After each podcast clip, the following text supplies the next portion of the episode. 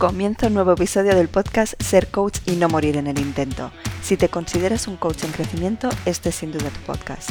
Soy Patti Sánchez, coach y fundadora de este podcast, donde entrevisto a expertos en el sector que comparten sus experiencias, conocimientos y herramientas para que puedas desarrollarte como coach y también para que construyas tu negocio como tal. Aquí encontrarás dosis de realidad, pero también motivación e inspiración quiero acompañarte para que sigas creciendo y consigas tu sueño de vivir de esta profesión. En el episodio de hoy desgranamos un gran tema, coaching de equipos. Te aconsejo que cojas boli y papel, porque nuestro invitado de hoy aporta muchísima información de valor, y no solo si eres coach, sino también si tienes un equipo a tu cargo. Tratamos también al final sobre el impacto de la pandemia y de cómo el mundo del coaching debería adaptarse en consecuencia. Todo ello con Tony Pérez, quien dejó el mundo del deporte, aunque no del todo, para dedicarse a las empresas principalmente como coach de equipos y formador. Como cofundador de WOC, dirige proyectos de transformación organizacional y creación de cultura. Ha colaborado también en procesos de coaching y mentoring, tanto de mandos intermedios como de comité directivo, en empresas como Volkswagen, Desigual o Bank Sabadell, entre muchas otras. Es también profesor en el posgrado de Psicología y Coaching Deportivo del CEU Oliva. Para Tony Pérez, el deporte y el aprendizaje han sido fundamentales en su vida y destaca la necesidad de recuperar el juego y la diversión en nuestras vidas. Filosofía que aplica, por supuesto, como coach de equipos. No te lo pierdas. Bienvenido, Tony. Bienvenido al podcast Ser Coach y no morir en el intento. Eh, muchísimas gracias de compartir este ratito con nosotros, de dedicarnos tu tiempo y, bueno, venir aquí a compartir tu, experiencia con el mundo del, coaching de equipos. Comienzo con una pregunta que al final se ha establecido como una costumbre. ¿Qué es coaching para ti? Mira, para mí coaching es una herramienta, es una herramienta de las que tenemos que tener en nuestra caja, aquellas personas que trabajamos con, con el potencial de otras personas o de otros, o de otros grupos de personas y para mí eh, ha pasado de ser algo, la, herramienta estrella, a ser una herramienta más de la caja, que, que, inunda el resto, que tiene que ver mucho con el resto y que es un poco la base del resto de herramientas. Pero para mí es una, una herramienta de todas las que podemos utilizar. Con el coaching no llenamos la caja, pero sin embargo da mucho sentido a, la caja, porque es, es la herramienta que va a servir eh, para utilizar el resto. ¿Cómo va a ser? Después ya veremos qué otras herramientas tienes en, la caja. Tú vienes del mundo del deporte, estudiaste INEF, fuiste profesor y aparte eh, entrenador. Y bueno, si quieres, cuéntanos tú un poquito más y sobre todo cuéntanos por qué te haces coach. Yo vengo del mundo del deporte, de toda la vida he hecho deporte, he competido, bueno, hice INEF Estudié educación física y eh, a la vez que trabajaba en el sector educativo, eh, también trabajé en el sector recreativo, formativo de, adultos y también en el rendimiento. Entonces de ahí vi, tuve una visión muy, muy general de la potencia que tiene el juego para el ser humano y para el ser humano sobre todo el adulto, porque el pequeño, el niño ya lo sabe. El niño lo sabe, lo disfruta y aprende desde ahí hay un momento en la vida en el que se para ese, ese juego y para mí también se para mucho autoaprendizaje. Se para mucho el aprender de cómo somos cada uno de nosotros, el aprender a frustrarnos y desfrustrarnos y además anulamos la potencia que tiene el cuerpo en la gestión de todas nuestras emociones y en, la gestión de nuestro aprendizaje de, de nosotros mismos, que al final, ampliando el conocimiento que tenemos de nosotros mismos, podemos ayudar a más gente, podemos estar más cerca de la gente. Entonces yo viví una época en la que estuve en búsqueda de algo, algo que me ayudase a, centrar todo esto. Yo era profesor en ese momento y, bueno, necesitaba no solo ayudar o no solo estar por la parte educativa de los niños, sino, sino gestión, ayudar a gestionar a los padres emocionalmente y también el resto de profesores que, que no tenemos cuando acabas la carrera, no tienes formación sobre, sobre cómo te gestionas a ti, cómo gestionar al compañero, el tema de los egos, los profesores, los, se lía mucha cosa. Entonces yo vi ahí una necesidad propia, pero sobre todo muy del ser humano adulto. y ahí empecé a estudiar coaching. Mi mujer hizo un curso de coaching, me dijo te gustará y tal, y ahí me enganché y, ya está. Pasé a, aplicarlo al mundo del deporte porque además soy entrenador y, seleccionador, fui seleccionador de balonmano y en categoría base en Cataluña y empecé a aplicarlo allí, empecé a aplicarlo en, la gestión de equipos ya de rendimiento. Entonces pasé el coaching de la educación al rendimiento. Y a partir de ahí me enrolé en la empresa, porque también pensé que, bueno, que el mundo de la educación eh, me iba a tener siempre ahí, siempre iba a estar ahí, pero descubrí el mundo de la empresa como un gran olvidado de la gestión de emociones y de las personas, al final de las personas. Y por ahí entré en el mundo de la empresa y en el mundo de los equipos fuera del deporte cambias, digamos, de, equipos, por decirlo de alguna, manera, de deporte, ¿no? Porque pasas a, hacer coaching a equipos dentro de las empresas y me gustaría saber si hay alguna similitud entre ambos, el mundo del deporte, el mundo de la empresa y, de qué te, pudo servir también tu formación en el mundo del deporte para aplicarlo a, a las empresas. Sí, yo he tenido siempre la visión de que estamos hablando de lo mismo el mundo del equipo es el equipo y en unos utilizas más el cuerpo y en otros utilizas más la cabeza y en otros utilizas más las manos. Para poder llegar a, tener, a hacer un equipo, no ser un grupo de personas o un grupo de agregados, necesitas tener un objetivo común, necesitas que haya interdependencias del resultado individual al colectivo. Si bien es cierto también que tenemos tendencia a considerar equipo lo que no es un equipo, un grupo de personas que trabajan cada uno con su objetivo y que no, y que no influye mi objetivo con el de al lado, pero que tiene un manager por encima que los coordina a todos, es un equipo de trabajo y tenemos tendencia a llamarlo equipo. Entonces, partiendo de la base de que si, si, hablamos de un grupo de personas que tienen objetivos comunes y que se necesitan los unos a los, a los otros para conseguir ese objetivo común, ahí hablamos de equipo. Y entonces eso da igual el deporte, da igual las empresas. En empresas nos podemos encontrar eh, departamentos que son grupos de personas y departamentos que son equipos. Y es por, por, bueno, por a veces también no haber sabido conseguir un objetivo común. Que el manager fomente en exceso la competitividad interna hace que no puedan tener objetivos comunes, por lo tanto no puedan ser equipo.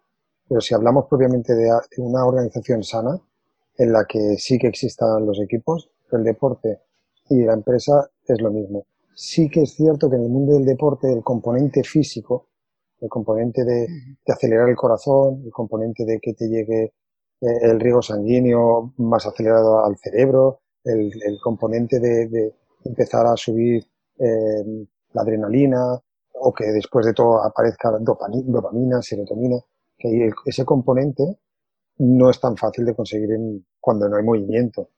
Yo, para mí, un equipo debe tener movimiento. Y en las sesiones que hago de coaching grupal o, de equipo sistémico, intento introducir al máximo posible y lo antes posible el movimiento. El movimiento y el cuerpo, que, lo has hablado antes, fundamental entonces, la parte física. Totalmente. Y además no tiene que ver, eh, no, es necesariamente levantarte a hacer un ejercicio o hacer un baile o hacer, no, no, no, no. Eh, cada equipo, como, como cualquier deporte, lo practican aquellas personas que les gusta ese deporte o ese movimiento, con lo cual cada uno tiene que ser libre de saber, o sea, perdón, libre de, hacer ese movimiento, pero siempre tiene que saber cuál es el movimiento que le gusta. Tiene que saberlo, porque es que si no, no va a aprender, si no, lo va a sufrir. Entonces hay que descubrir qué movimiento tiene cada equipo, que a lo mejor es simplemente trabajar de pie, ¿eh? o provocar movimientos. Eh, cuando quieras hablar tienes que ponerte, tienes que levantarte y ocupar el sitio de hablar. Es igual, es introducir el componente corporal. A partir de ahí, cuando introducimos el componente corporal, desencallamos muchas ataduras que nos atrevemos a hablar o que creo que no tengo la voz o que yo no debo hablar porque a otros saben más. En el momento en que tú ocupas la zona de la sabiduría, pues ahí es cuando, ahí es cuando el movimiento, mm, bueno, y es que ves las personas que se mueven con su ritmo, les, pides que simplemente hablen moviéndose y, ves cómo fluye el pensamiento, ves cómo fluye la imaginación, la creatividad, y es de ahí. El, movimiento es creativo. Qué importante, ¿no? El, cuerpo y el movimiento. Y, pensar que la gran parte de nosotros, la gran parte de las personas trabajan sentadas tantas horas sin moverse y, fijas, ¿no? Delante de una pantalla. ¿Cuánto se bloquea? ¿Cuánta creatividad? ¿No has dicho tú? Sí, de hecho, ya nuestro cuerpo nos lo, nos lo pide. Cuando tú necesitas tener una conversación en la que tienes que dar solución a algo, tienes que pensar algo, nos levantamos y andamos. Sí, sí. Si necesitas tener una visión pues más amplia porque estás obcecado, te vas a un balcón, te vas a una ventana y buscas un espacio abierto. Lo único es que no somos conscientes de lo que estamos necesitando. Pues no podemos hacerlo conscientemente. Porque no somos conscientes. Hay muchas empresas que ahora apuestan por este tipo de, de espacios eh, más abiertos, más, más, con mucha más iluminación natural, con mucha más apertura, espacios, mm, pues esos los que no haya barreras eh, físicas, pero siguen sin saber por qué lo hacen. Con lo cual encuentras reuniones cerradas, sentadas, en espacios muy grandes, que te hacen sentir poco equipo, porque un equipo también necesita tener frontera con el exterior. Para que sea equipo tiene que tener frontera. Si no, eh, no sé si perteneces a un equipo o no. Lo cual cuando nos sentamos como en tribu, entonces ahí también tenemos una parte más de equipo. Pero si eso lo hago en un espacio mega abierto, eso no tiene sentido. Entonces también hay que adecuar el para qué hacemos, para qué estas empresas hacen esos espacios. Y, Tony, antes de, seguir con la parte de coaching, eh, porque has ido dando pinceladas, ¿qué, es importante para, para, crear un equipo? Para crear un equipo, primero tienes que tener las personas tanto por, las funciones que van a hacer como por el número de personas idóneo para ese equipo. Es decir, todo parte de tener un objetivo común. Si ese objetivo común no se puede conseguir porque me falta pues alguien que sepa, un ingeniero, ahí ya estamos cojos. Pero también si tenemos un exceso o un defecto de personas, también. Esto es algo higiénico, o sea, sin el número y los roles de las personas es imposible. De roles tenemos dos tipos. El rol funcional, que es que te, este, que te digo, pues necesito un ingeniero porque hacemos desarrollo de lo que sea. Pero después tenemos, necesitamos un rol relacional. Necesitamos alguien que impulse la acción, alguien que cohesione el equipo, alguien que eh, eh, a lo mejor sea capaz de adaptar esa idea que ha tenido el cerebro a la realidad. Alguien que cuestione, necesitamos dentro del equipo alguien que cuestione las decisiones, porque si no tampoco somos un equipo, no creceremos. Pues aparte del, del número de personas y de los roles funcionales relacionales, necesitamos ese objetivo común que nos haga de cohesión para todos. Eso es lo higiénico, lo mínimo, si no, no podemos empezar. A partir de ahí, eh, para tener un equipo, hay dos aceleradores que nos hacen que pasemos de una etapa en la que somos un grupo de personas que nos hemos encontrado en un sitio y trabajamos con el mismo, con el mismo, con la misma empresa, con el mismo eh, departamento, hay tenemos aceleradores, que es la confianza y la no complacencia, son dos, dos aceleradores. La confianza y la no complacencia, eh, entendido como la confianza es suficiente como para decir que no estoy de acuerdo con algo. Y la confianza es suficiente para decir yo no sé hacer esto. Una confianza hacia mí de que tengo que trabajar mía individualmente y otra que es responsabilidad con el equipo. La mía es yo no sé, no puedo, me gustaría aprender de ti esto porque yo no llego hasta ahí, si tengo la confianza suficiente, ya doy un paso más hacia la, hacia la cohesión. Y el otro es cuando yo me atrevo a decirle al resto, yo no estoy de acuerdo con esto que estáis diciendo, aunque lo estéis diciendo los que lleváis más años aquí. Y esos son los dos aceleradores para superar etapas. Hemos hablado de, de coaching de equipos, de tu trayectoria y em, bueno, este, este podcast está dirigido sobre todo a coaches que están empezando. Entonces, seguro que con lo que han escuchado ya tienen ganas o les gustaría mucho trabajar con equipos. ¿Qué pasos pueden dar para empezar a adentrarse en este mundo, para acercarse a las organizaciones y las empresas y poder empezar a trabajar con esos equipos? Si, al principio te comentaba la parte esta de la caja de herramientas, que el coaching es como, como ese, esa grasa de la caja de herramientas que tiene que estar por todos sitios, porque es la que le va a dar sentido a una herramienta u otra, eh, siempre diría que el coaching individual y bien, bien, ya bien asentado en uno, sería la primera base.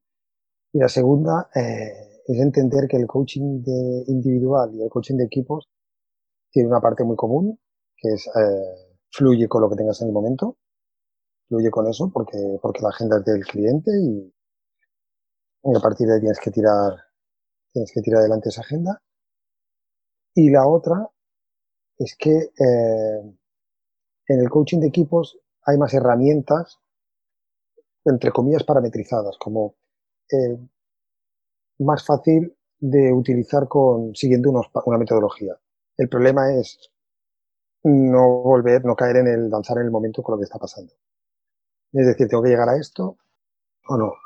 Eh, yo he sentido, yo creo que también es importante, y a lo mejor es mi vivencia, y es mi, manera de, va a ser una manera de explicarlo que a lo mejor es parcial, pero yo he sentido más presión en la parte de equipo que en la de personas.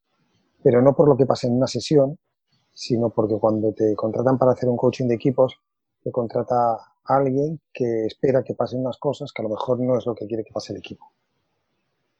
Y cuando haces una reunión tripartita, porque al principio, yo la sesión, yo cuando trabajo para empresas, hago una reunión entre el manager, que es el, como se llama, la empresa, que quiere que la persona trabaje un objetivo, y en esa sesión el manager le comunica al trabajador qué es lo que quiere conseguir con el proceso de coaching. Y el trabajador le contesta o habla, tiene una, una, un punto en común, pues con un punto en común con el manager para ver cuál es el objetivo que sigue a trabajar. Y a partir de ahí se aparta. El manager ya no vuelve a entrar hasta reunión final. Cuando esto lo hago con equipos, el intentar escuchar a todas las voces, el, el, intentar alinear personas que cuando muchas veces ven allí es porque están muy desalineadas. Eh, los intereses, ahí creo que es la parte que es más dificultosa respecto al coaching de equipos, porque, bueno, porque muchas veces cuando, cuando te llaman no te llaman como coach, sino como bombero y tienes que decir, yo es que no soy bombero, yo soy coach, entonces, coach y otras cosas, pero, pero aquí esto no puedo hacerlo. Entonces es saber decir, esto es para mí y esto no es para mí. Esto necesita otra, otra cosa, porque, porque insisto, ¿eh? pero para poder empezar a trabajar con un equipo necesitamos asegurarnos que tenemos todos los roles funcionales, es decir, todas las funciones que necesito hacer para conseguir ese objetivo y todos los roles relacionales, es decir, todo aquello que el equipo necesita a nivel de persona para que llegue. Y eso hay que evaluarlo antes de empezar, porque si no va a ser dificilísimo sacar algo de ahí. Vale. Y hay que ponerlo encima de la mesa. Exacto, ¿no? O sea, como hacer una pequeña consultoría inicial para ver si existen las bases suficientes para que tú puedas empezar a trabajar y si no decirles, mira, hasta que no tengáis esto, yo no puedo venir. Eh, eh, eh, no es tanto no puedo venir, sino que hay que modificar el objetivo. Vale. He sacado otra pequeña herramienta que es la consultoría, que parece que a mí personalmente al principio me costaba mucho decir, es que esto tengo que, esto es, esto es consultoría. Pues bueno, para poder trabajar la otra parte tengo que hacer esto. Es una herramienta muy pequeña, ¿eh? que necesitamos los coaches. Creo yo que es muy pequeña, no es tan grande. Vale. Y es peligrosa. ¿Peligrosa en qué sentido? porque es muy fácil utilizarla. Es muy fácil utilizarla, pero entonces la gente cambia, no se transforma. Los equipos cambian, no se transforman. En pequeños cambios que pueden mantenerse o no. Pero la transformación viene para quedarse. Con lo cual hay que entrar en la consultoría dar la pinceladita, salirte y decir, hay que reconducir el objetivo porque yo tengo que trabajarlo desde lo que tengo dentro, no desde lo que tengo que aportarte de fuera. La consultoría aporta desde fuera, el reconocimiento de lo que veo y de lo que, de lo que considero que tiene que pasar. Y el coaching, ¿no? El coaching lo tiene que trabajar desde dentro. Hay que trabajar identidad, hay que trabajar valores, hay que trabajar eh, principios, fundamentos rectores, eh, hay que trabajar muchas cosas, pero que tiene que surgir del equipo. Por eso yo la consultoría la utilizo para asegurarnos que tenemos los, los, las personas y las funciones necesarias para poder conseguir el objetivo. Y si no podemos modificar personas, roles, funciones, modifiquemos objetivos. Muy interesante, ¿no? El tema de consultorías como información desde fuera o trabajo desde fuera y con el coaching estás trabajando desde dentro. Y mm. desde dentro surge la transformación. Exacto. Si la consultoría sería que vengo a daros algo que vosotros no tenéis, aunque sea simplemente una idea, que sea una teoría, vas a entregar una teoría y dices, mira, leeros esto. Es una información que viene de fuera. En cambio, con el coaching damos por hecho que está todo dentro y lo que tenemos que hacer es que emerja, que surja hacia arriba. y, hablando de distintas herramientas, porque eres eh, también practitioner de PNL, facilitador sistémico y Scrum Manager. Exacto. Entonces, como hemos hablado también de consultoría y de herramientas, me gustaría que, pudieras explicarnos brevemente, porque seguro que cada una da para un episodio entero, eh, un poco, eh, bueno, mm, ¿cómo, las aplicas? ¿Qué te aporta cada una de ellas al coaching de equipos? Mira, pues has, dicho eh, justamente facilitación sistémica, por ejemplo, todo el mundo de agilidad. La agilidad tiene que ver más con aportar desde fuera pero también sacando de ellos, sacando del equipo. Y la facilitación sistémica es absolutamente hacer fluir y que cada uno se responsabilice de, de su rol y su papel en, en, el equipo. La facilitación sistémica es tanto individual como colectiva y es donde más foco estoy poniendo yo ahora, en permitir que las cosas pasen. Es un, si, si tuviésemos que poner escalas, diríamos que el mentoring es muy, mucho más directivo por parte de, por, nuestra parte, no por parte del coach y del cliente. El coaching está en medio y la facilitación sistémica lo que hace es facilitar. Sin saber lo que va a pasar, sin saber lo que no va a pasar, pero con plena confianza de que las personas que están allí saben que lo que va a pasar es positivo. A lo mejor no es agradable, pero es positivo. Y es un peaje por el cual hay que pasar para llegar a otro sitio. Y es, es permitir que haya movimiento. Pues, eh, la, facilitación sistémica sería mucho más libre, mucho más lanzar el momento, mucho más mantenerte fuera del equipo para no inmiscuirte en lo que está pasando dentro y dejar que pase. La parte de mentoring que también hago, había hecho más antes que ahora, eh, es más coger las riendas, es más decir, oye, esto para llegar aquí hay que pasar por aquí. Entonces, si quieres diseñarnos el camino y me voy al coaching. Pero es más mentorizar. Son para mí los dos polos, la mentorización y la facilitación sistémica. Por medio, pues tienes la PNL, que es un poco recoger de diferentes especialidades y diferentes tendencias a lo largo de la historia y ponerlas con más foco en los sentidos y en cómo aprendemos los seres humanos cómo, y, y cómo aprendemos cómo nos transformamos los seres humanos trabajamos mucho desde los canales visual, auditivo y kinestésico. Hay uno que ve, otro que necesita escribirlo 10.000 veces y otro que con solo escucharlo ya se queda. Pues el sistema educativo no está orientado para estos tres tipos. Pero el sistema educativo te lleva a tener éxito o no como adulto. Nos encontramos, cuando vas a empresa, adultos muy exitosos porque muchísimos de ellos el sistema educativo enseña desde la manera que él aprende y otros muy frustrados porque siendo muy inteligentes no han conseguido, no han conseguido éxito o, o no han podido tirar adelante profesionalmente más allá por, porque no era la manera de aprender. Entonces, el, la PNL yo la utilizo mucho con herramientas cortas para, para provocar grandes insights, ¿no? grandes aprendizajes que, aprenden, que, que nacen de uno de dentro y, y, que te vienen como, como una explosión. Dices, ostras, lo que acabo de aprender de mí dentro de una sesión, de cojo mi caja de herramientas, empiezo a utilizar la, el coaching, paro, pongo un poco de PNL, vuelvo a soltar y que fluya más y me voy a la facilitación sistémica cuando veo que la cosa va sola. Va sola. Porque facilitación sistémica es tomar el mando y soltarlo cuando fluye. Ya está, ya fluye, ya me voy, ya me aparto. Y a ver qué pasa. No sé si te, Sí, sí. No, no, no, muy interesante, muy interesante y me ha gustado sobre todo mucho el, el, ponerlo en una línea y el, el, comparar el mentoring en el que más control ejerces, ¿no? Y, y, por el otro lado, en el otro extremo, la facilitación sistémica en el que creas algo y, y sueltas, sueltas ese control y dejas que las cosas sucedan. ¿eh? Me ha gustado mucho esa comparación para entender una diferencia básica de, de ambas. Y creo que, y creo que los coaches debemos o quizá el que sea coaching 100% puro y solo haga coaching, evidentemente no estará coaching.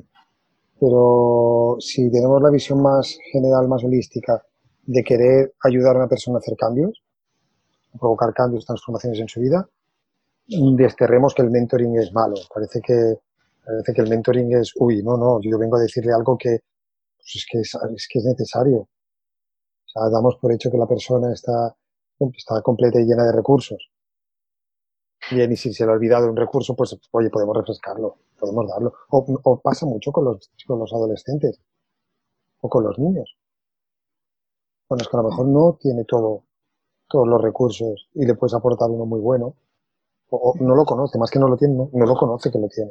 Pues vamos a descubrírselo, vamos a ponerle un, espejo delante con un ejercicio de PNL, por ejemplo, con una mentorización, lo tiene, lo tiene más fresco y es que además ese es el que vamos a necesitar trabajar en este proceso. Es dar mucha más potencia a ese recurso. Sí, al final yo creo que la clave es, es eh, también tú como coach ver qué necesitas, ¿no? Para, para, aquellos clientes con los que trabajes y ser capaz de combinarlo en función de las necesidades del cliente. Mm. Sí, es, es, es totalmente eso, es hacerte bueno, entender cuál es el, cuál es la petición, entender qué es lo que la otra persona está, está queriendo, por una banda lo que dice y por otra banda lo que no dice, y a partir de ahí eh, dejarte fluir y, y mi visión de la caja de herramientas, eh, incluso a veces en una sesión miro hacia la derecha y miro abajo, porque estoy buscando una caja, estoy buscando una herramienta, pienso, aquí hay algo que yo tengo que utilizar. Y, a lo mejor, a lo mejor pido tiempo muerto y digo, perdón, terminología de deporte, pido tiempo muerto y digo, hey, que necesito, necesito otra cosa, necesito otra cosa aquí. Y no sé bien bien, y le pido ayuda. Y si esto es mi caja de herramientas, ¿qué es lo que crees que necesitas de lo que hay aquí dentro? y el cliente me dice, oye, pues a lo mejor necesito un consejo. Bueno, pues, pues, pues, sí, pues no. Muchas gracias por compartir esto, porque creo que muchas veces nos da miedo eh, este tema, ¿no? De mostrar que al final no tenemos a veces todas las herramientas en un determinado momento y se lo exponemos abiertamente al cliente. ¿Qué necesitas? Es que es su proceso. Mm. Y nadie mejor que él va a conseguir ver la herramienta. Mm. Muchas veces pasa, ¿eh? eh, mira, de aquí dentro esto es una caja de herramientas, yo estoy utilizando todo el rato la llave inglesa eh, y creo que no estoy llegando con toda la potencia. Oye, ¿cuál sería la siguiente herramienta que crees que podemos utilizar? Y que además creo que haciendo poca fuerza va a tener mucha presión, va, vamos, nos va a ayudar mucho. Yo creo que algo que, no sé, que, que incluso te lo dicen, es levantarte e irnos. Yo me acuerdo una vez que nos levantamos y fuimos a andar. Pues vamos a levantarnos y Trabajo poco sentado yo, ¿eh? ya te lo digo, trabajo muy poquito. ya me imagino. bueno, hablando de herramientas, hablando de formaciones también, o de, bueno, sí, de herramientas sobre todo. Claro, nosotros nos hemos formado para hacer coaching uno a uno. ¿Crees que necesitamos una formación específica para hacer coaching equipos? Y bueno, y si es así, ¿cuál, cuál sería la que, la que tú aconsejas? Como coaching de equipos hay formaciones eh, concretas, está ORS, que es una muy buena formación. Facilitación sistémica también está muy bien para, para toda la parte de equipos, no sería coaching, sino sería también parte de, de equipos. Lo que sí que yo diría que, que experimentemos. Que al final formémonos, está bien, creo que, creo que es importante porque te da una, te da una seguridad. Y también te digo que yo, sobre todo, dentro de tener la parte de ORSC y de facilitación sistémica, yo me invento los juegos, me invento los, las dinámicas, es decir, para mí lo más importante es entender cuál es el cargo, entender cómo se mueve ese equipo y a partir de ahí jugar y proponer. Jugar y proponer. Mm, hay informaciones muy, muy buenas. Yo, la, yo las he hecho. No sé hasta qué punto las aplico. Porque me gusta crear. Entonces, cuando voy a algún equipo y ya los he conocido, eh, que a lo mejor la primera sesión sí que he utilizado una primera herramienta de descubrimiento que tiene que ver con OS o que tiene que ver con otras cosas. Pero a partir de la primera yo ya juego. Yo ya juego porque, bueno, adapto los ejercicios o adapto la, diseño eh, lo que yo considero que va a pasar y después a partir de ahí, entendiendo cuál es el cargo y qué es lo que está pasando en ese momento, la modifico. Siempre tirar, siempre llevo mucha, mucha cinta de carrocero, que para marcar líneas en el suelo, para, siempre llevo mucho, mucho material que me ayude a jugar con el cuerpo. No creo que sea necesario, necesario, necesario si has trabajado con equipo, si entiendes el movimiento en equipo, si entiendes lo que puede estar pasando como equipo, si entiendes que como equipo es una, una identidad. El equipo tiene una única identidad. Si entiendes por qué, que, es natural y normal que dentro del equipo haya personas muy unidas y después satélites. Si entiendes todo eso, puedes diseñar tú. Pero tengo que reconocer que te da, unas, te da mucha seguridad tener una formación de equipos, que hay ejercicios muy, muy aplicables y que a lo mejor esto lo digo desde mi perspectiva de llevar ya bastantes años trabajando con equipos y que como entrenador estás inventando ejercicios, con lo cual ya me era muy natural. Y como profesor estás inventando juegos y ejercicios también, con lo cual ya me era muy natural. Has comentado un montón de cosas. Eh, eh, vamos a ir por partes. Um, sí. Has empezado ya a introducir temas importantes que hemos de tener en cuenta para trabajar con equipos. Y me encanta porque he leído una frase sobre ti que dice que no hay reto empresarial relacionado con los equipos que se te resista. ¿Ah? Sí. Después te digo en dónde la he leído. Vale. Entonces, bueno, mi pregunta es, aunque ya has empezado a comentarlo, ¿qué necesitamos tener en cuenta para realizar un buen coaching en equipo? Sí, creo que para, para aquellas personas que están empezando en el mundo del coaching, eh, específicamente el coaching, ya no, no tanto la globalidad de la del trabajo con personas, así más holístico, sino uno de los grandes miedos que cuando yo he, mentorizado a algún, algún, alguna persona estaba empezando en este mundo, era formar, empatizar sobre empatizar o, querer forzar que pase aquello que, que, tiene que pasar. Creo que en el coaching de equipos es importantísimo no empatizar con nadie, porque o, o sobre empatizar, porque es muy fácil entender diferentes posturas, pero es muy difícil no entrar a defender una o no formar parte, que, no, entender que una de ellas es la buena. Y más cuando hay conflictos, porque los equipos siempre hay conflictos y los conflictos no son ni buenos ni malos, son necesarios e inevitables. Desde la premisa de que son necesarios e inevitables, trabajémoslos de manera saludable. Pero en ese conflicto, el peligro del coach es que como ante ocho visiones, tú puedes caer en el, en el error de entrar eh, o de entenderlas todas, te vas a comprometer con una. Y es importantísimo mantenerse en la distancia. Por eso en los equipos es más soltar y que pase lo que tenga que pasar allí dentro. Siempre que hayas hecho una buena alianza y, haya respeto o haya lo que ellos quieran que haya. Pero tú también tienes que poner esa parte de, oye, tiene que haber respeto, si no sale. Entonces yo creo que, sobre todo para, para empezar, el hecho de no formar parte de nada de lo que esté pasando allí. Tú no eres parte del equipo y tú eres una herramienta o tú eres un facilitador de cosas que tienen que pasar.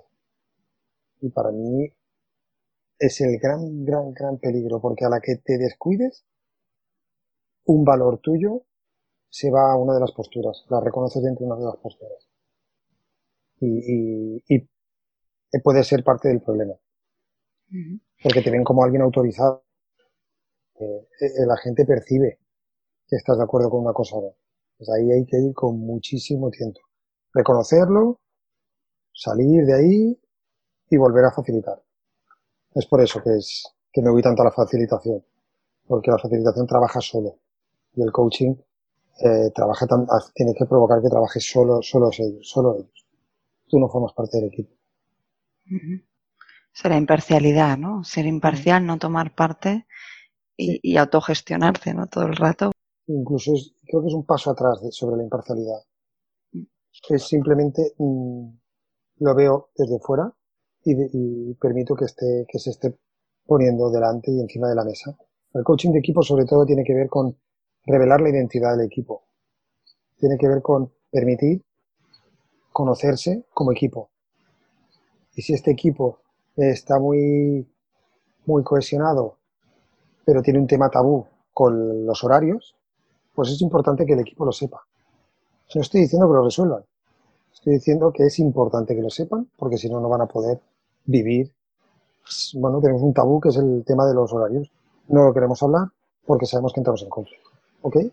Con solo verbalizarlo, ya hemos conseguido la parte importante del coaching de equipo. Insisto, es, eh, es poner encima de la mesa o revelar la identidad del equipo. Es la base de todo. A partir de ahí podemos trabajar. A partir de ahí, en la siguiente sesión ya podemos hablar de por qué es un tabú. Y para qué nos sirven los tabús, qué intención positiva tiene un tabú.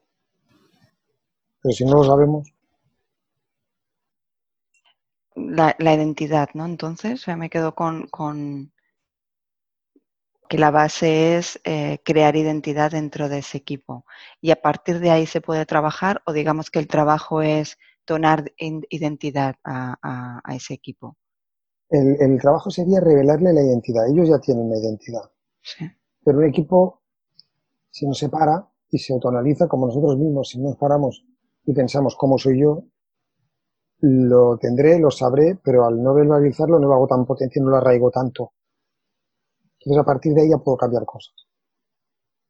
Si yo sé cómo soy y también sé cómo me comporto, el cómo soy quizá no lo voy a cambiar, no lo voy a poder cambiar porque tampoco hay intención de cambiarlo, la identidad no hay intención de cambiarla, pero sí que puedo cambiar comportamientos.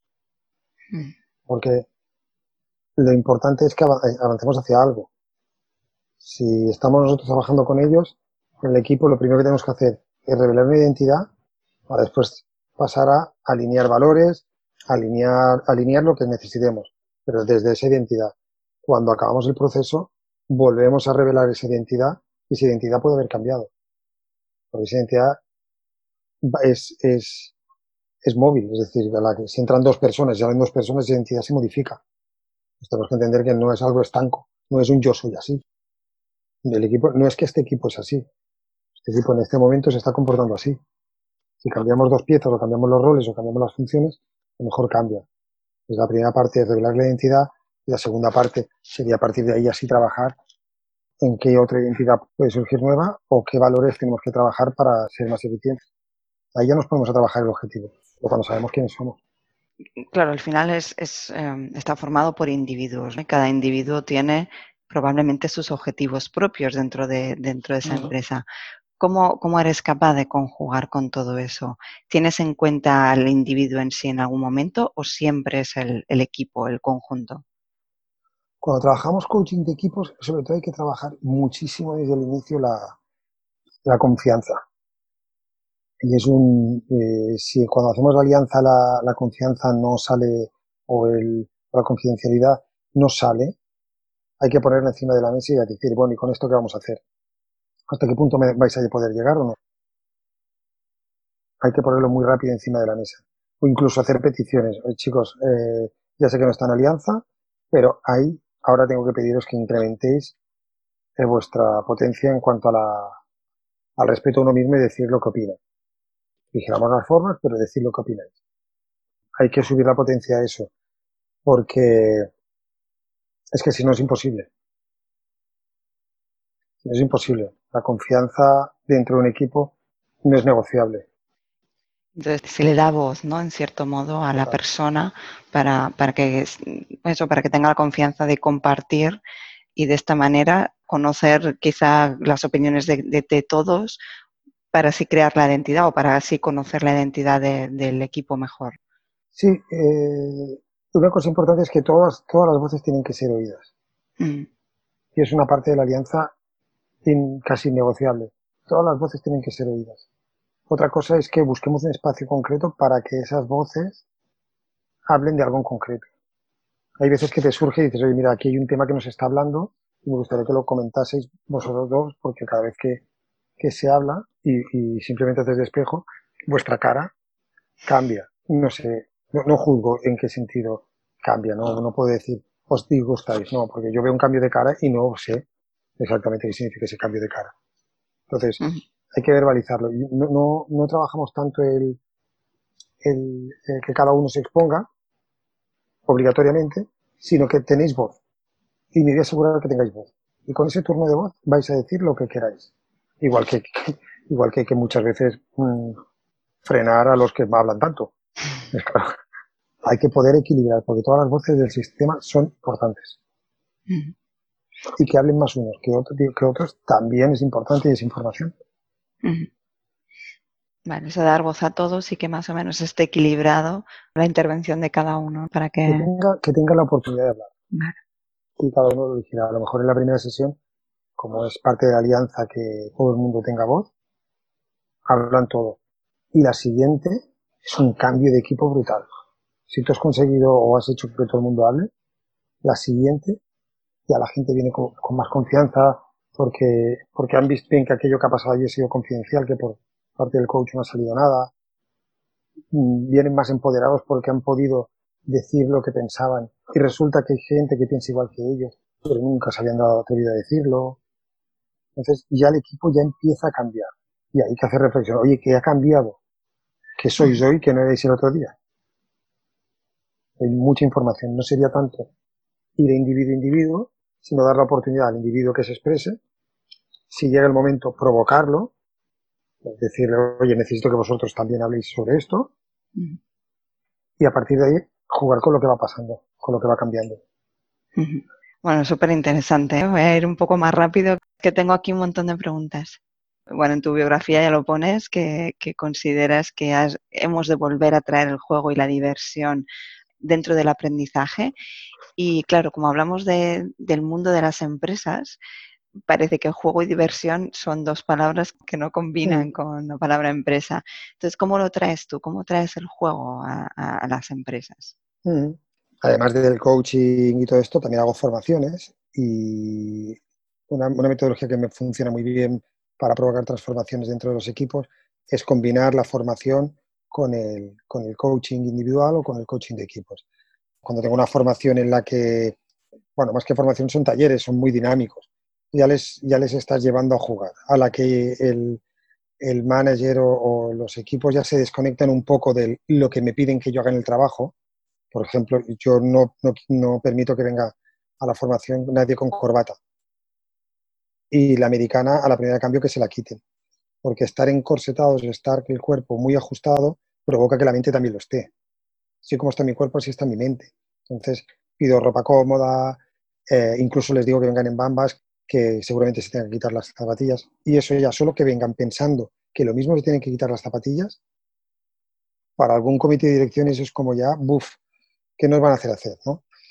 Allí se tranquilizan porque ven después de, que va pasando un poco el, el día, van viendo el sentido de los juegos. Es decir, no es jugar por jugar. Este desconecto de la parte cerebral, juega y a ver qué has aprendido de tu acción en este juego.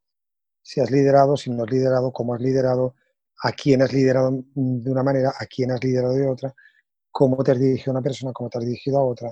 Entonces el juego me sirve para que la gente reflexione. ¿no? Y te dicen, esto es algo, no, pero es claro, esto porque es un juego. Es que aquí has salido tú. Cuando has parado la cabeza y te has puesto a jugar, has salido tú. Y es desde juegos manipulativos en los que utilizamos legos, utilizamos gomas, utilizamos cuerdas, utilizamos eh, cualquier, un antifaz, por ejemplo, para anular la parte del sentido y cómo te tienes que fiar del resto, o qué información tienes ciega, por ejemplo, desde, ese, desde esa perspectiva, hasta juegos, pues, pues sí, en espacios abiertos, o a lo mejor en una formación o unos talleres que hemos hecho de dos días, cuando ellos creen que se ha acabado, yo sigo trabajando. Y les he puesto algún juego en la cena en la que tienen que cambiarse de silla, y después al final reconocer dónde se han sentido más cómodos, más incómodos, qué había en esa mesa, qué no había en esa mesa. Es todo autoconocimiento. Cuanto más me conozco y más, más se conoce el equipo, más posibilidades tenemos de llegar más lejos. El juego está integrado en todo lo que hago. En todo. Eso sí, en los debrief o cuando acabamos el juego, ahí es cuando cae como a veces como una como un jarro de agua fría, caliente o una losa, cae como un insight, una, un, conocimiento que nace desde dentro muy potente, porque has jugado y has sido tú. Se han desinhibido, ¿no? Al final, cuando te quitas todas esas capas, trajes, zapatos y juegas, al final, bueno, que es una parte que casi ni se reconocen, ¿no? O sea, y, y se ven desde otro prisma muy diferente. Sale la esencia. Sale la esencia, exacto. Sale todo. Me gustaría preguntarte, porque creo que, tocan, estamos viviendo una época muy complicada, esta pandemia y esta crisis que estamos, que estamos viviendo, ¿cómo, cómo crees que está afectando a, las empresas, por un lado, y, cómo crees que el coaching puede ser útil, puede ayudar en este sentido? ya estábamos en este entorno buca y ahora estamos en un entorno en el que ha habido un tsunami al buca. Eh, creo que, que el coaching necesita también vivir lo que han vivido las empresas. las empresas han vivido un, tsunami en el que han pasado de tener las oficinas llenas a las oficinas vacías, eh, idos a casa sin tener los medios necesarios para teletrabajar, ERTES. Pues eso también tenemos que vivirlo desde el coaching. Tenemos que hacernos conscientes y lo que hacíamos no nos sirve de momento por lo menos. No sabemos si en el futuro volveremos a, que nos sirva o no, pero hay que volver a moverse, hay que pensar de manera diferente, mm, ser creativos, ponernos a nivel... Es que es la misma exigencia que, que las empresas. Las empresas ahora se les pide, este entorno les pide que sean creativos, que sean adaptables, que estén muy orientados al cliente y a lo que está necesitando. Y el coaching tiene que hacerlo dábamos por hecho que ya lo estábamos. Y la demostración es que no. Porque hay coaches que están trabajando muchísimo y hay otros que, están en parálisis. Están en parálisis porque están intentando hacer lo mismo que hacían antes de que esto pasase. Esos podcasts, es, bueno, es esto, hacer cosas diferentes. Eh, oye, estos son los medios que tenemos. ¿Dónde podemos llegar con esto? Estar mucho más cerca del cliente ahora antes, mira, que me llame el cliente cuando tal, o tengo una cita de aquí tres meses con ellos. No, no, no. Es que no se trata de esto. Está cambiando cada 15 días. Pero sé consciente que puedes pensar de manera diferente. Y creo que el mundo del coaching tiene que pensar de manera diferente. Tiene que darle un giro. Y, y creo que justamente a nosotros, a los coaches, esto nos ha dado fuerte. Porque era como que nosotros ya esto ya lo hacemos pero si te pasa el tsunami, por mucho que sepas nadar en la piscina, si te pasa el tsunami, oye, nadas muy bien en la piscina, pero nos ha dado muy fuerte.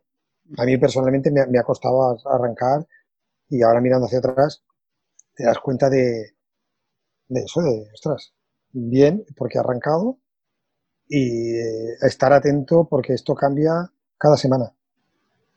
Va a cambiar cada semana. Al final nos toca renovarnos también a nosotros, mucha más flexibilidad y, creatividad, ¿no? Pensar diferente es lo que es con lo que me quedo. Pensar diferente porque esto ha afectado a todas las áreas. Sí, y ser congruente con lo que hacemos. Al final siempre estamos diciendo dancing in the moment, que tenemos que, adaptarnos, que, que, tenemos que estar en pro de lo que necesita el cliente, que es su agenda. Bueno, pues vamos a subir la potencia de eso. Provocarnos eso, esa flexibilidad y ese pensamiento creativo que nos haga salir del área de confort. Porque nuestra área de confort seguramente sea, sea ese, el creer que lo hacemos todo diferente y adaptado a la, necesidad. Y está muy bien, ¿eh? pero, pero realmente esto ha sido tan fuerte que tenemos que seguir. Y el futuro para el mundo del desarrollo, todas las personas que estén en el mundo del desarrollo, yo ya no digo coaching, yo digo mundo del desarrollo de, la, de las personas y las organizaciones, tenemos un futuro por delante mm, espectacular porque las, personas y las empresas están apostando una auténtica barbaridad. El teletrabajo no es ni más ni menos que una demostración de esto. Tenemos que seguir por ahí porque las empresas saben que el capital más importante que tienen es el humano y hay que ayudarles. O sea que en este sentido, aunque digamos hay, crisis o hay una crisis que están sufriendo las empresas, podemos decir que sí que van a ir apostando por esto porque lo sienten necesario para, poder seguir desarrollando a su personal, incluso para que puedan adaptarse con, mayor facilidad probablemente a esta situación o a otras próximas que puedan venir, que no sabemos lo que, lo que puede ser. Totalmente. Esta crisis solo la superaremos si ponemos foco en el desarrollo de las personas, en extraer el potencial. Y, eh, y las empresas con las que yo estoy trabajando eh, lo tienen muy claro. Solo superamos esto si apostamos por las personas. El producto damos por hecho que es bueno. como las competencias hard, hoy hay que tenerlas, pero el éxito lo vas a conseguir la sostenibilidad con las soft, con lo cual eh, yo no tengo ninguna duda. Mm. Y las empresas con las que trabajo tampoco. Y, esto lo ligo con, el tema del cambio cultural, ¿no? De, crear cultura en las empresas, que eso también es algo con lo que sueles trabajar. Y yo creo que aquí sí que ha habido muchos cambios en este sentido. De hecho, con, la pandemia y con el confinamiento, muchos han tenido que, adaptar su cultura a otra muy diferente. ¿Cómo lo trabajas también? ¿Cómo creas cultura o cómo transformas la cultura en las empresas? Porque algunas te lo piden, ¿no? Como, como servicio. Sí, de hecho, la base vuelve a ser la misma, crear conciencia de lo que hay. hay. hay. diferentes maneras. Yo mi metodología no es, no, es, no es un Big Bang, no es explotarlo todo. Eh, las diferentes las posibilidades son explotarlo todo, no hacerlo de golpe el Big Bang, el de abajo arriba y el de arriba abajo. Yo creo más en el de arriba abajo. Trabajar con comités de dirección o con, o con la parte arriba de la pirámide para que eso baje, porque la credibilidad se gana mucho más rápido si lo trabajamos de arriba abajo. Entonces, a partir de ahí, eh, la conciencia, trabajar primero la parte de conciencia de qué cultura tenemos a día de hoy, ¿vale? Y no solo es sacando la información de ahí, sino que es lo que ve el cliente de nosotros. Es hacer un poco una visión 360, que ven debajo, que ven encima, que ven al lado, que ven fuera. Cuando tenemos esa, esa creación, esa definición de la cultura, ya estamos empezando a trabajar una cultura nueva, porque ya te estás dando cuenta de lo que sí que quieres y lo que no. Entonces, eso se lo ligo a un plan plurianual que a lo mejor es más de negocio, pero es que, necesitamos ser para llegar a cumplir eso. Y eso a lo mejor nos lleva después a modificar el plan de negocio porque no queremos ser eso, que esto nos obliga a ser. No, me, no, no, me, no quiero ser un lobo, no quiero ser un cordero tampoco, pero no quiero ser un lobo. Y mi plan me lleva a ser, a tener unos valores de lobo. Bueno, ¿qué es lo que sí que puedo ser? Y cómo tengo que reconducir esos objetivos. al final es trabajar con lo que hay, modificando lo que hay para llegar a donde quiero ir. Y sobre todo, integrando a todo el mundo. Y esto, Agile, te ayuda mucho. Agile te ayuda mucho. Porque, porque te, permite, te permite trabajar con lo que, con lo que ya existe. En todos Kanban y esto ayuda mucho a trabajar con lo que ya existe. Mm, muy interesante el tema que has comentado, ¿no? De, que incluso mirar a ver qué quiero ser para conseguir esto y quizá si no quiero ser esto, tengo que cambiar esos objetivos. Mm. Me gusta que haya empresas que, piensan así, que, mm. tienen esos valores como muy presentes para, llegar a, cambiar un plan de, negocio. Sí, muchas veces no cambia el número, ¿eh? El objetivo a, conseguir no cambia. Sí que cambia la estrategia empresarial el nivel de la agresividad o con quién agresivo. No, yo me acuerdo que hace una época se hablaba mucho de colocar productos y ahora es el ejercicio es más, oye, pues no hagamos esto, contratemos gente que analice muy bien y que sepan a qué cliente le pueden ofrecer algo que va a ser bueno para el cliente. Y antes era vamos a colocar como si fuese, pues oye, si, si encuentro a alguien que se pueda quedar este producto, pues mira, me da igual si le va bien o no. Y esa parte de conciencia ha hecho que esos negocios sean mucho más sostenibles porque el cliente se ha fidelizado. Sí, sí, claro, totalmente. Pero, clientes engañados. Ah, se le ofrece lo que realmente necesite y le es útil. Exacto. Bueno, por aquí podríamos seguir mucho rato, pero eh, medio de tiempo un montón, así que vamos a ir terminando. Y siempre hago tres preguntas eh, para finalizar, que igual has contestado ya alguna, pero es simplemente como para, para hacer un pequeño resumen y para que quede ya de forma sintética. ¿Qué ha funcionado en tu carrera como coach y qué volverías a hacer sí o sí? Eh, pues ser curioso. Ser curioso y, no dar por hecho que ya estaba. Haces la certificación, ya está. No, no, que va. Uf, que va, que va, que va. También digo, no, creo que una de las cosas que he hecho bien y, o que a mí me ha servido ha sido no seguir para adelante haciendo más formaciones, sino vivir la parte del coaching, vivir eh, experimentar, profundizar, eh, mejorar, darle muchas vueltas a lo que ya hago, a lo que debía. Y después, pues no sé si la siguiente formación así más grande la hice a lo mejor siete años después de certificarme o seis años después de certificarme, creo. Pero le he dedicado mucho, mucho tiempo al coaching y, y a disfrutarlo. Sobre todo a disfrutarlo. atreverme a jugar, a pedirle a alguien que haga algo que yo creo que lo está pidiendo que le, o, que, que le va a ir bien. Yo, no tengo, sé, siempre soy, ah, me acuerdo que le decían que era audaz. Y yo, le yo decía, no, no, yo más que audaz es que yo, yo quiero pasármelo bien.